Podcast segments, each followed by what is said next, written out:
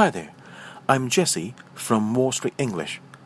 We live in a world of chemicals and toxins, so I'm going to talk about some tips to detox your life. Number one, get rid of chemical products.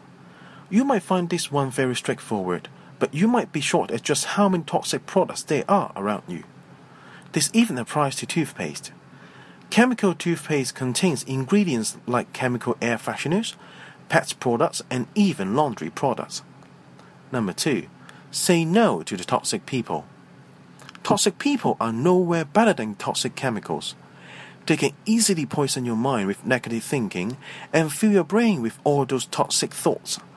It's been proven that negative thoughts and emotions affect your health in a negative fashion.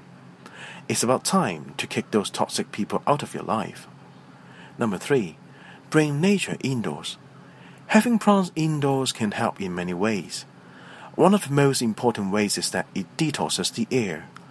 They also liven up a boring room and can make your home look and smell fresher.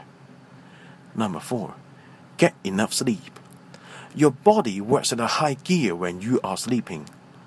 With eight hours of sleep every night, your immune system operates at full strength. Your wounds heal faster, and it even lowers the risk of some diseases like heart disease. It also gives you more energy to perform our next tip. Number 5. Sweat it out. Doing exercise doesn't only lower the risk of many diseases and help you stay in shape, it also detoxes your life. Sweating is one of the most efficient ways to send toxins out of your body.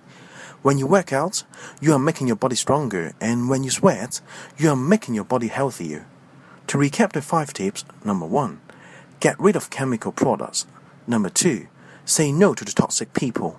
Number three, bring nature indoors. Number four, get enough sleep. And number five, sweat it out. That's all for today, and see you next time.